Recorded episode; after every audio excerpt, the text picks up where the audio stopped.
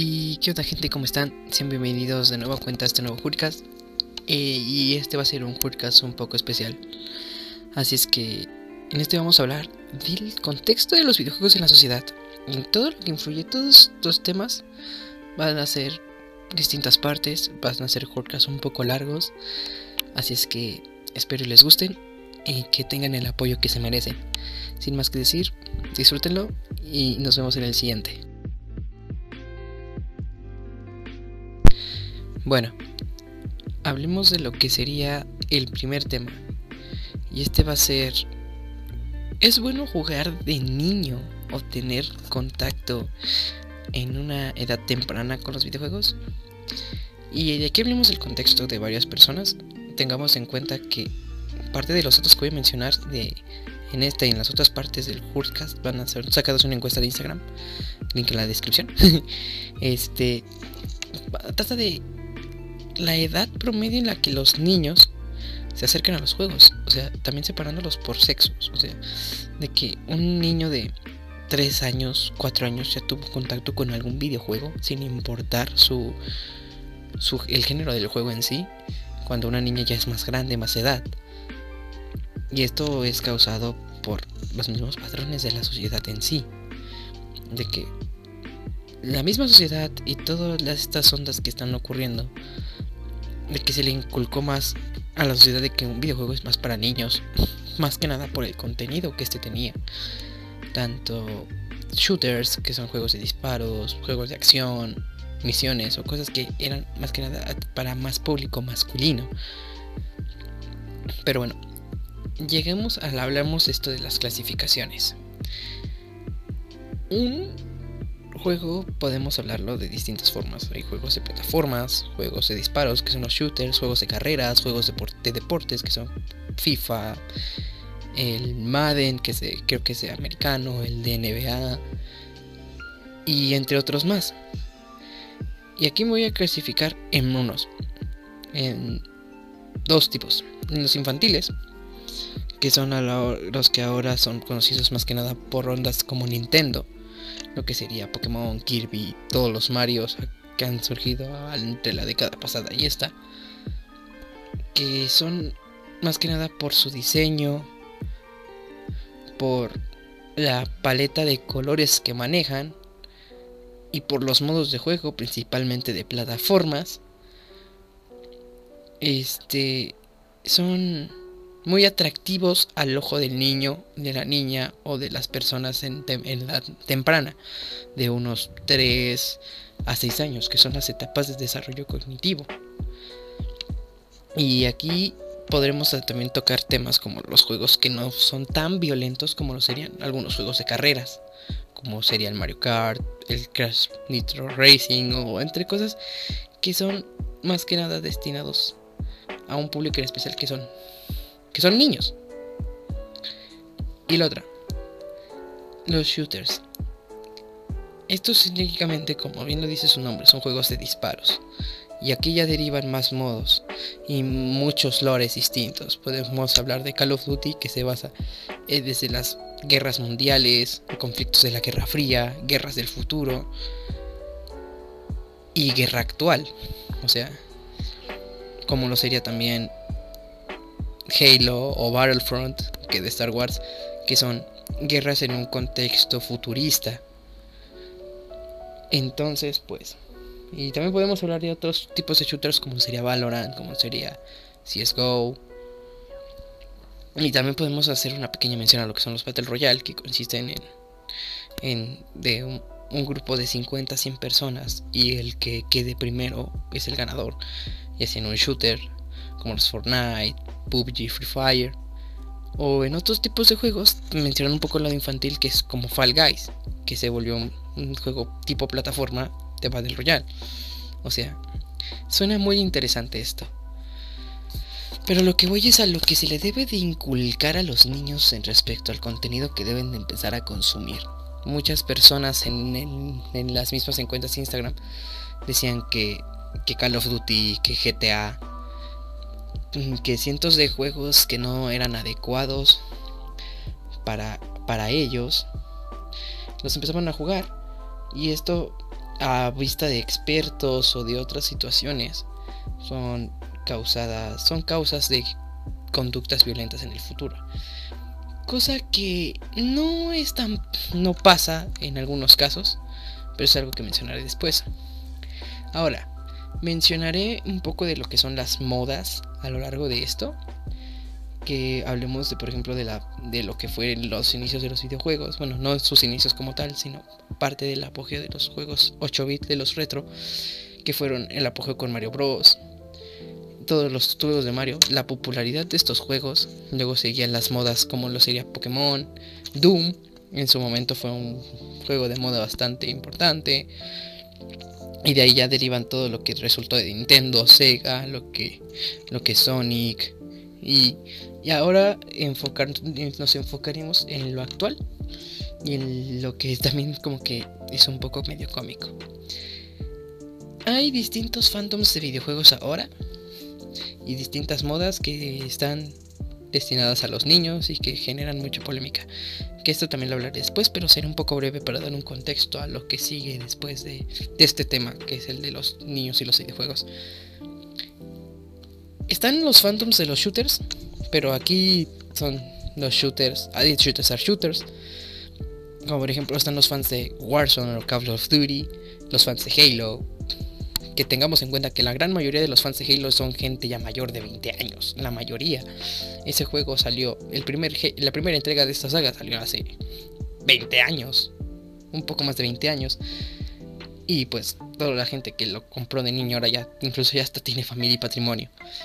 Sigamos con lo de Warzone, que ya son que son juegos de moda por el contenido que se genera de internet, principalmente en Twitch con streamers como Rivers, en su momento el Mariana, a veces transmisiones de extranjeros, principalmente de habla inglesa.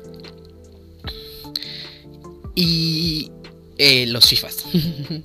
sé que el término FIFAs no surge porque estar jugando FIFA, pero la misma sociedad, bueno, la misma comunidad lo tomó así como las personas que juegan mucho FIFA. Que era una característica que se le daba a este, a este, a este grupo de personas selecto pero sí, la, moda de jugadores de FIFA tal grado de que idolatrar a DJ Mario o querer gastar dinero por contener un, un jugador digital. Que de hecho eso también lo tengo que lo voy a mencionar en el podcast después. El dinero y los videojuegos, todo esto como visto como negocio. Pero ahora, hablemos del beneficio de lo que serían los videojuegos. Y aquí nada más voy a ser claro en una sola cosa. Que el desarrollo cognitivo de las personas que juegan videojuegos puede, puede ser un poco mayor a las personas que no tuvieron la dicha de poder tener algún videojuego en sus manos, incluso ya sea de móvil, porque esto incrementa la incrementa varias habilidades como por ejemplo la atención. Hay estudios que dicen que para tratar el TDA es recomendable jugar algún videojuego ya especificaciones ya son variadas después. Este desarrollo de los reflejos, principalmente en personas que juegan algún shooter. Desarrollo, por ejemplo, en que, ah, sí, desarrollo motor en cuanto a dedos y manos, habilidades. Pueden desarrollar habilidades artísticas en su mayoría estas personas. Y en algunos casos esto ya es tratando aspectos psicológicos, llegan a tener un gran sentido del compromiso, un gran sentido de, cumplir con lo que se les llega a decir. Obviamente muchos tomándolo como la idea, y esto también es, ya está tomándoles un aspecto psicológico, de cumplir una misión o alguna tarea. Porque ya algunas personas, principalmente niños o adolescentes, o a veces adultos, hemos basado nuestra vida en un videojuego o decimos que nuestra vida es parte de un juego o que nuestra vida es un juego en sí. ¿Para qué? Para hacerlo un poco más divertido, para ver la vida desde otra perspectiva diferente. No con el afán de, con un afán escapar en parte de la realidad y tener una vida cómoda para nosotros mismos. Y ahora aquí hay un poquito de factores en contra. Por ejemplo, de adelantos tecnológicos en cuanto a nosotros con la tecnología. Porque últimamente la, la comunidad gamer pide juegos que vayan a FPS, fotogramas por segundo, imágenes que sean más fluidas, que se vean más realistas en cuanto a temas de movimiento. Y aquí ocurre un fenómeno llamado el cerebro lagueado.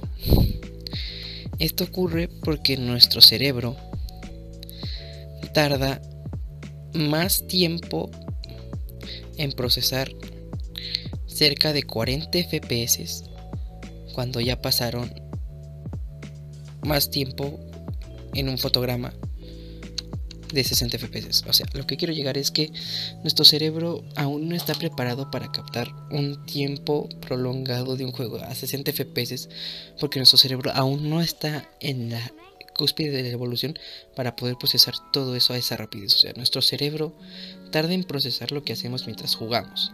Y es por eso que hay gente que no tiene habilidades para jugar o se les considera mancos, esto entre comillas obviamente, para por el simple hecho, mejor dicho, de que no son hábiles porque su cerebro todavía no tiene ese nivel de rapidez en cuanto al procesamiento de la información y de transmitirla de lo visual a lo cerebral.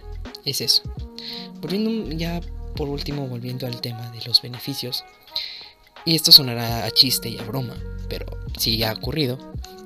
El uso de Minecraft, este videojuego creado en la década pasada, basado en que eres un ser humano que, busca recursos, un juego de supervivencia, que al final tienes que estar matando un dragón en otra dimensión, cosas muy viajadas. Pero lo que se rescata de aquí es el modo creativo y su importancia en la arquitectura.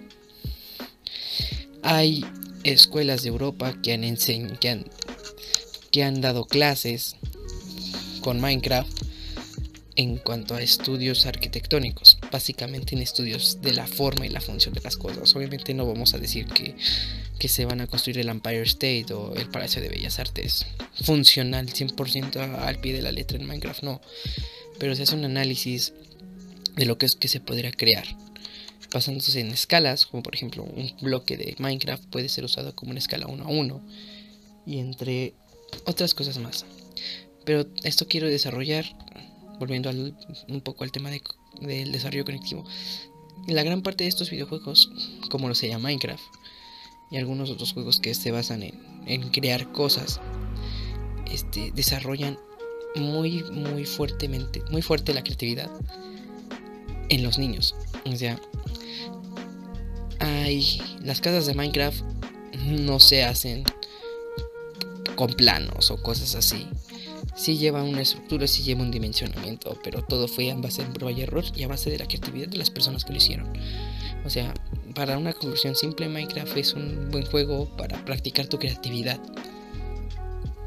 Y pues sigamos con lo siguiente, que son los factores en contra de que los niños lleguen a jugar videojuegos. Bueno, los aspectos en contra de los videojuegos siendo niña. Como lo mencioné al principio de esta parte, el acercamiento a los chicos a los videojuegos violentos de una forma temprana pueden desarrollar conductas prematuras en cuanto a su desarrollo como seres humanos, en cuanto a sus pensamientos y todas esas jaladas. Como por ejemplo llegar a decir tú siendo un niño de 9 años o 8 jugando GTA San Andrés y diciendo voy a activar este truco para sacar una bazooka y reventarte la cara. Obviamente es una conducta que se normalizó en su momento, pero que ahora ya se está viendo como una parte de un problema de los videojuegos. O sea, tenemos que medir el contenido que en su momento tienen sus hijos, o en su momento tal vez nuestros hijos. Porque ahora no podemos decir, no, sí, está jugando Halo o está jugando Call of Duty, pero sabe que eso está mal y que no debe matar en la vida real. Pero hay personas que desaprueban esto y que llegan a pensar que sus hijos o los niños que consumen videojuegos van a tener las mismas actitudes o desarrollos muy, muy ojetes. Otra de estas situaciones en cuanto a factores en contra es que sé que los videojuegos tienden, tienden a ser una buena una buena distracción para las cosas. Dirás, te acabas de contradecir con lo del con el déficit de atención. Pero créanme que a veces el viciarse en un videojuego es una gran distracción. Gente que le dedica horas a un solo juego, gente que le dedica horas a, juegos competitivos, o el clásico niñito que se que, que sigue jugando y sigue jugando y sigue jugando nada más porque le gustó y porque sabe que no tienen un límite. La falta de imposición de límites en la hora de jugar videojuegos es un gran error que ha cometido la sociedad y de la que ahora se arrepiente. Porque de esa, por eso mismo hay chicos, jóvenes, señores, que se la pasan jugando videojuegos todo el día.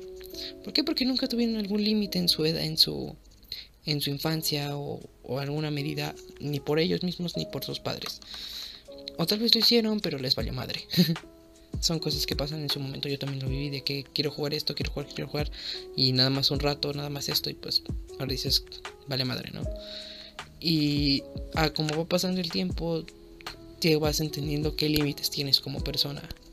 Esto es subjetivo, dependiente, esto estoy diciéndolo desde mi perspectiva y desde mi persona. De que yo, por ejemplo, llevo a dedicarle por mucho tres horas jugando Halo o dos y cacho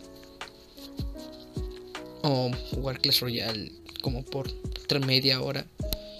Pero puedo seguir jugando, puedo jugar algún otro juego, puedo jugar otra cosa, pero no le dedico ya tanto tiempo como lo hacía cuando tenía 9, 10 años, que me podría quedar jugando el modo carrera del FIFA de las 12 a las 4 de la tarde.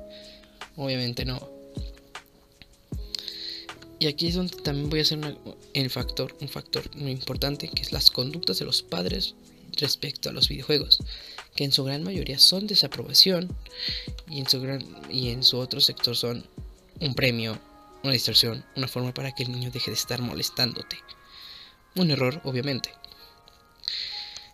Y todas estas críticas de los padres respecto a que los videojuegos tienen, a tener conductas violentas, como lo sería GTA, un juego sumamente violento que basa la vida de, la ciudad, de una ciudad envuelta entre balaceras, causa explosiones, prostitución y drogadicciones. Lo que serían otros shooters, por ejemplo Call of Duty, que es de matar personas. Muchas personas pasan de alto Halo, Star Wars o Doom porque no son personas en su mayoría. Por ejemplo, Doom es matar demonios, en Halo matas alienígenas o zombies alienígenas. Es algo muy raro. Algún día hablaré de Halo en un video de mi canal principal. Y este pedo de la que desaprueban las conductas que se, tienen en estos juegos es entendible. Pero lo que no saben es que para ello hay categorías. Para ellos dicen que hay juegos para todo mundo, hay juegos para adolescentes, hay juegos para adultos. Pero al parecer los padres latinoamericanos no saben qué es un juego everyone. O no saben que dice para todos, o para adolescentes, o para adultos, o que en las mismas etiquetas dice exceso de sangre, violencia, contenido sexual, escenas violentas, gore en algunos casos. Pero sí, es muy complicado. Y también los padres llegan a desaprobar los videojuegos por una razón.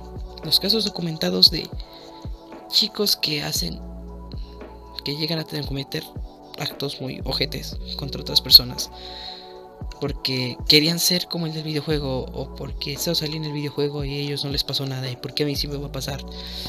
Como lo podían ser las balaceras en Estados Unidos, causadas por niños que se sentían protagonistas en un videojuego en el cual consistía en quebrarte todo tu salón o hacer un desmadre en tu escuela. ¿Saben a lo que me refiero? No lo quiero decir porque YouTube luego me censura y no quiero no quiero decir tan explícitas las cosas. Bueno, me contradije otra vez diciendo todo lo que es las categorías de los juegos, pero ya me entenderán. Y eso. Ahora pasemos al siguiente parte de lo que es el Jurgas. Lo que es el bullying y todo lo que maltrato que sufrimos nosotros como jugadores de videojuegos. Pues bueno,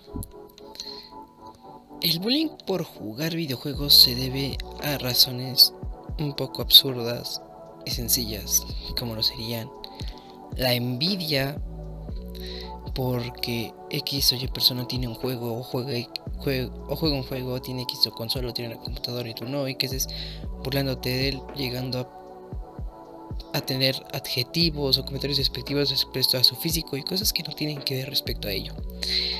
Y de esta parte, el, la palabra que denomina a muchos, a muchos niños, a muchos jóvenes, y que esto ha sido desde hace más de 8 o 10 años este concepto.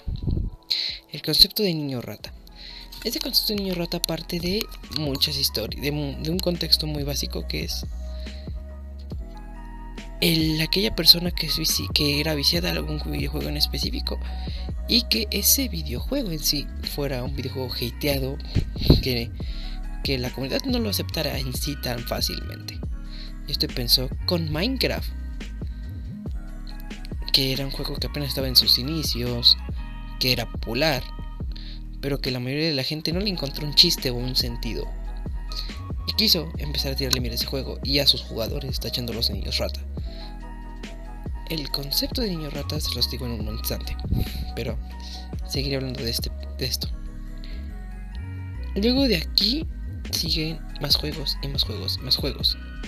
Pero un dato, un dato, un dato, un dato. El concepto de niño rata parte de aquella persona antisocial y esto lo habla una canción. Esto, hay una canción llamada Niño Rata de un rapper español, Peter G, si no lo recuerdo, creo que son de ellos dos los que hacen la canción. Que hablan de, de niños viciados en Minecraft, seguidores de que en su momento era Willy Rex, y que eran jugadores y seguidores a muerte en su momento de Minecraft, y que nadie los quería por ello por ser antisociales y todo. Esto de aquí lo voy a hablar después. Y después de Minecraft que llegó Fortnite. Igual lo mismo. A nadie le gustaba Fortnite en su momento. Luego se volvió muy popular estas ondas. Y entonces yo aquí donde digo, ¿cuál es la necesidad de insultar a un chico por jugar una cosa como lo ahora es la necesidad de insultar a alguien por seguir una banda de K-pop o la necesidad de insultar a alguien por alguna vestimenta o algo así. Pero después de Fortnite siguieron más juegos como Free Fire, como el FIFA, como League of Legends, aunque esos se les tacha de loleros, no niños ratos, loleros, o sea, tienen su propia categoría y es un poco gracioso de ello, pero ahorita seguimos de ella. De hecho, esto vamos a hablarlo en el contexto actual del estereotipo del gamer y de la gamer. Y esto también parte de algo que voy a tocar después, que sería... A los gamers se les tacha principalmente de personas antisociales, personas nerds, o sea, que son muy listas, pero no tienen algún contacto social, personas que no han iniciado su vida sexual, vírgenes, virgos, como se los han llegado a decir, personas torpes, que no saben otra cosa más que jugar videojuegos, personas que no han tenido algún contacto femenino, porque principalmente esto se le tacha a los hombres, porque esto es una industria que lamentablemente se hizo y está controlada por hombres. Y si eres una mujer, eres una chica que, que simplemente es full sexualizada y torpe, sin importar si sepas o no sepas. Simplemente te echan como una chica a la que le puedo dar, pero eres torpe. Eso lo tocaremos después. Y ahora hablemos de esto, pero desde una perspectiva un poco más, más allá de lo que sería la guerra de consolas. Y dirán, ¿qué es la guerra de consolas? Es algo tonto para mí en lo personal. Y habla de la comunidad de PlayStation, la comunidad de Nintendo y la comunidad de Xbox discutiendo por qué consola y qué plataforma es mejor. Aquí es donde digo, necesidad de decir qué exclusivos tiene cada cosa, de que si tu control ocupa pilas, de que si tu consola guarda cucarachas, de que si tu, tus consolas son compatibles con cartones. Y aquí son más y más y más y más cosas. A tal grado de que hay grupos de Facebook no sabemos si es en broma, no sabemos si es verdad. Porque el humor en Facebook es muy relativo. y con relativo me refiero a que no sabes si es verdad o si es mentira, no sabes si es bait o no es bait. Y mucho más con hombres. de que llegan a decir que, por ejemplo, PlayStation God, Xbox ZZZ o cosas que llega a decir la chaviza de hoy en día. Y que te dices, ¿qué pedo? A tal grado de que, como lo mencioné al principio de este subtema, ¿qué es la necesidad de decirle que porque tú juegas en algo de Nintendo eres un pedófilo? O de que porque tú juegas en Xbox eres pobre. O porque tú juegas en, con un PlayStation eres homosexual. O sea, son muchas cosas en las cuales tú te sacas de onda. Y son razones por las cuales la gente no juega tantos videojuegos o no se acerca a comunidades por ser violentado por este tipo de personas. Porque muchas personas hemos sido violentadas por ello. Y aquí también tendremos otra cosa tan tan seguida, que son los juegos muertos. Son juegos que en su momento fueron populares, pero ahora su popularidad disminuyó por nuevas entregas, nuevos juegos o simplemente fallas en algunos sistemas del juego así que han hecho que, la, que sus consumidores o sus jugadores se muden a otros juegos o simplemente este juego se deje de jugar. Eso se le llama un juego muerto. Y esto también es derivado de que te molesten. ¿Por qué? Juegas un juego muerto que ya nadie juega. No tienes amigos porque juegas un juego muerto. Que un juego muerto y que un juego muerto. O sea, ¿qué onda con ello? Eso no está chido, banda. No lo hagan. Y esto deriva burlas y acoso. En todo lo que acabo de decir, esto deriva burlas y acoso.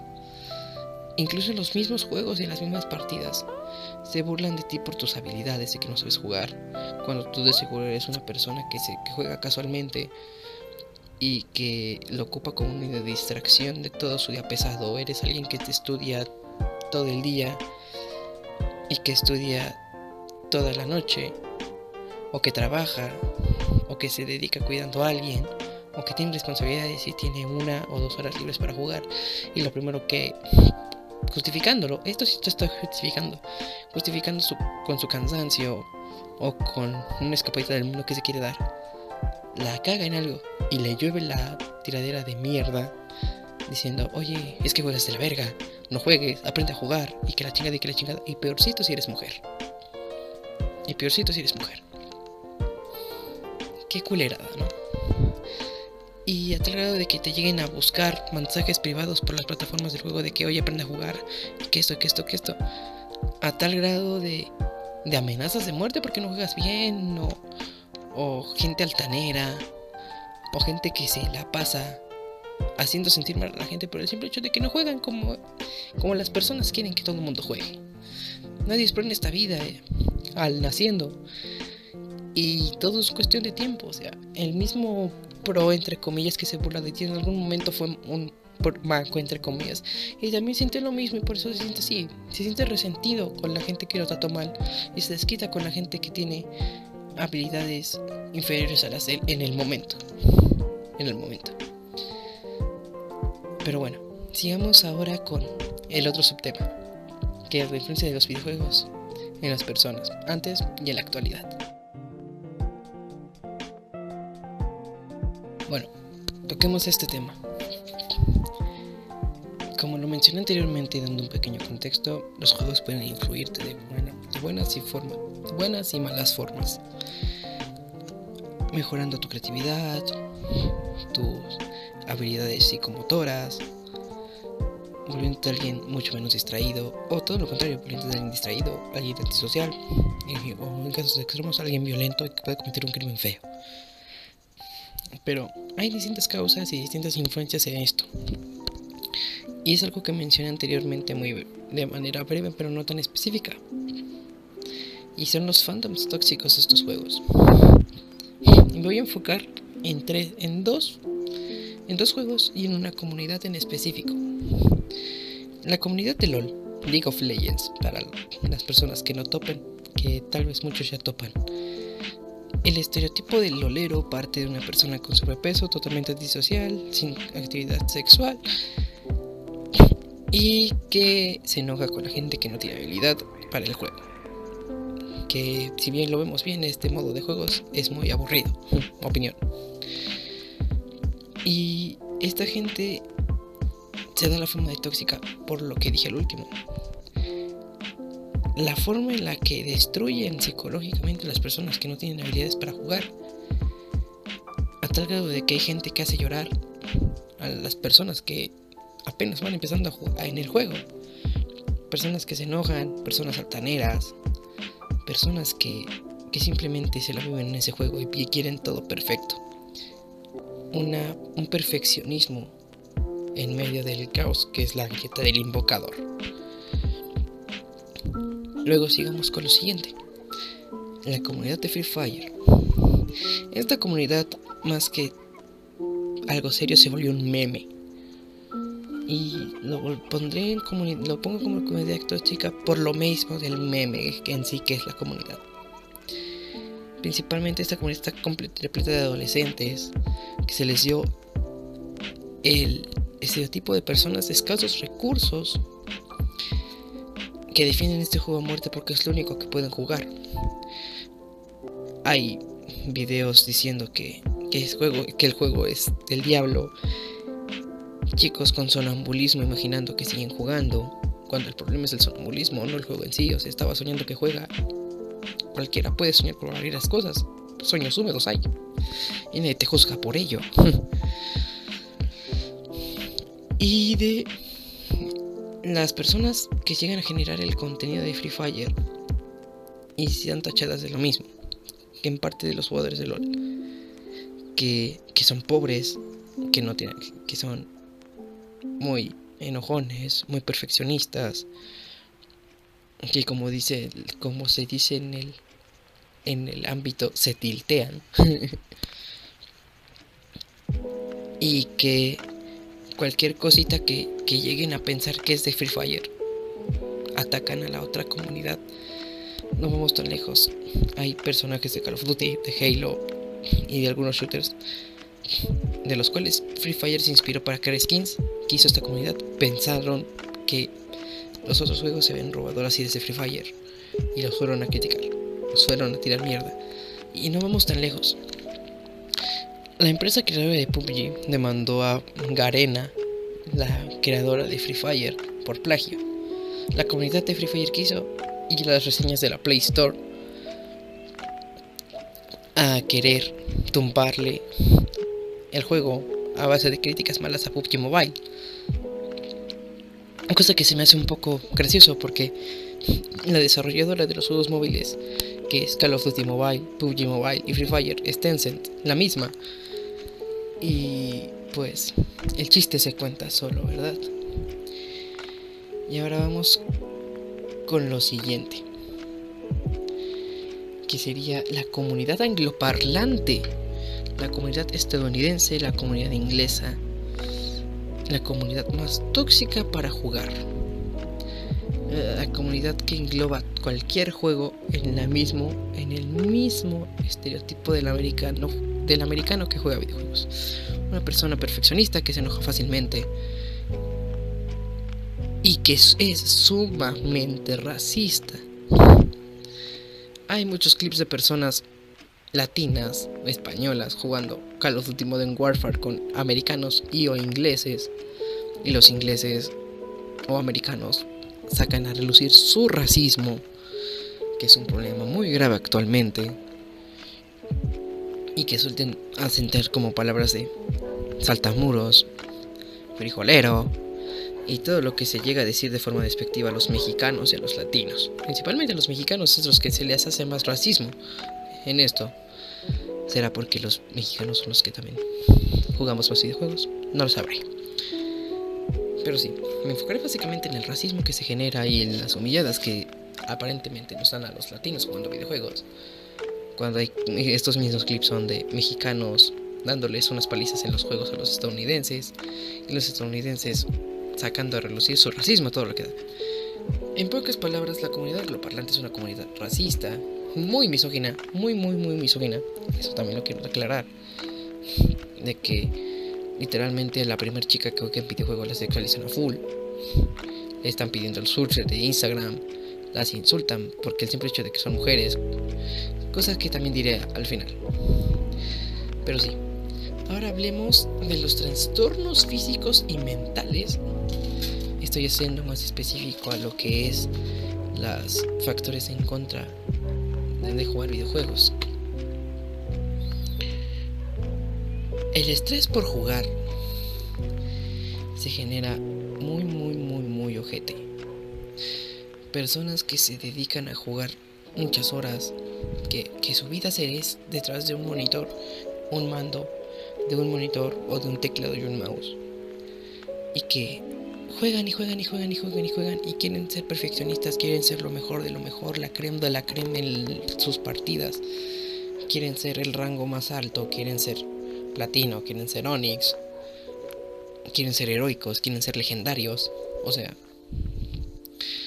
es muy complicado esto. Y digo estrés porque por esto mismo la gente se siente presionada a ser mejor en un videojuego.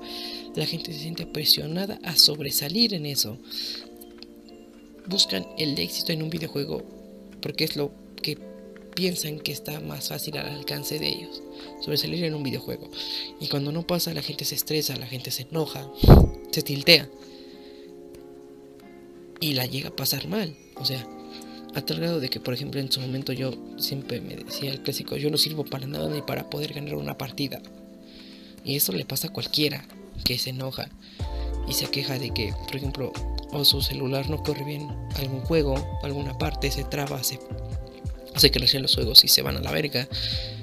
Que si no tengo la gráfica suficiente para poder correr un juego a 60 FPS, eso me estresa. Que si mi equipo que me tocó es de randoms y los dos randoms son un asco jugando, me estresa. Y todas las consecuencias del estrés que parten. O sea, eso ya creo que la mayoría lo sabe. Ahora, hablemos de los juegos como un soporte ante la depresión. Y esto dirán, ¿cómo funciona? Simple. Distracción. Cualquier chico o chica que sea fanática de los videojuegos y se sienta deprimida y sienta que no tiene algo más que hacer más que perder en los videojuegos, es una distracción a su a lo que es sentirse frustrado, a lo que es sentirse mal. Se divierte. Y olvida por un momento sus problemas. No es que los olvide para siempre. Y no crean que después de que luego luego apagando la consola o saliendo de una partida me vuelvo a poner triste. No. O sea, es parte de mejorarlo. Yo como un paciente y una persona que sufre de esto, es literalmente una de las mejores cosas que han pasado para estar en este proceso de de tratar mi depresión. O sea, jugar, hacer cosas que hacer cosas bien, jugar por diversión, ya sea una campaña, ya sea estar mamonando en Roblox, caminando con gente hablando con mis conocidos, o estar jugando Halo con mis, amigos, o simplemente disfrutar un buen directo. Te hace olvidarte de tus problemas por, por esas 2, 3, 4 horas que le llegues a dedicar. Y es mejor 4 horas jugando, cuatro horas viendo a alguien jugar, cuatro horas viendo con tus amigos, cuatro horas llorando y teniendo pensamientos incluso hasta suicidas. Y hablando ya de muertes y de suicidios y todo esto, tomemos en cuenta que hay gente que ha muerto por jugar videojuegos en exceso. O sea, todo, todo el mundo lo ha dicho. Jugar en exceso es... Todos los excesos son malos, mejor dicho. Y esto deriva a gente que se la pasa jugando, jugando, jugando, jugando, jugando por días, semanas. No comen, no toman agua, no duermen. Esta combinación de no comer, no dormir y no beber provoca muertes instantáneas. Literal, estás jugando, se te pierde el conocimiento y goodbye, motherfucker. es muy complicado saber que hay gente que, que se vuelve adicta a jugar o algo. Gente que se vuelve adicta a estar en, rankings de LOL, gente que se vuelve adicta a, jugar Warzone hasta que consiga una win, gente que se vuelve adicta en Halo hasta subir al nivel más alto en las rankings, gente que se quiere acabar la campaña en un solo día, de juego sea el juego de que sea, y le dedique las horas que le dedique, no comerá, no, no, no dormirá, no irá al baño. Por el simple hecho de querer acabar algo. Eso es algo muy triste y una problemática muy grave. Por algo que mencioné anteriormente, que es la falta de límites en ese aspecto. Es muy triste saber que hay gente que haciendo lo que le gusta muera. Sabiendo que tú en algún momento tú puedas estar jugando si obviamente no cuidas tu salud. Y puedes literalmente azotar tu cabeza contra el, contra el mando o contra tu teclado y saber que estás muerto. O sea, es muy triste eso. Pero todo esto repercute en la actitud de los padres también. Que, que son comportamientos muy tóxicos, comportamientos muy... que por lo mismo esa falta de educación respecto a los videojuegos, algo, algo que siempre ha pasado con las generaciones mayores a nosotros es que su ignorancia, porque eso es ignorancia, y su falta de empatía, y su falta de, de conocimiento, y la falta de motivación que tienes al aprender cosas nuevas. La gran mayoría de las personas, los boomers y generaciones de ese tipo, se quedan en su zona de confort y al ver algo que no les gusta lo quieren desmadrar, lo quieren destruir. Y esto pasa con los videojuegos muy constantemente. La gente saca argumentos religiosos, argumentos que a veces no tienen sentido para que alguien deje de jugar. Y llegando a tener comportamientos muy estúpidos, muy, muy de animales. Que es agarrar una consola y destruirte todo. O agarrar tus cosas y venderlas y con ese dinero hacer algo que ni siquiera va a ser para tu beneficio creen que eso está chido. No está chido destruir algo que tu hijo quiere por el simple hecho de que a ti no te gusta. Y sí, podemos hacer una pequeña justificación basándonos en que las conductas violentas que llegaron a tener en su pasado nuestros padres o nuestros abuelos, pero eso tampoco justifica el hecho de que estén rompiendo cosas que no son suyas. O sea, literal, nosotros llegamos a romper un flor por accidente y nos quieren crucificar. Y nosotros no podemos hacer nada porque nos rompieron una Xbox One que en su momento costaba 5 mil pesos es muy complicado y triste de tratar este tema. Pero bueno, vamos a lo que sigue.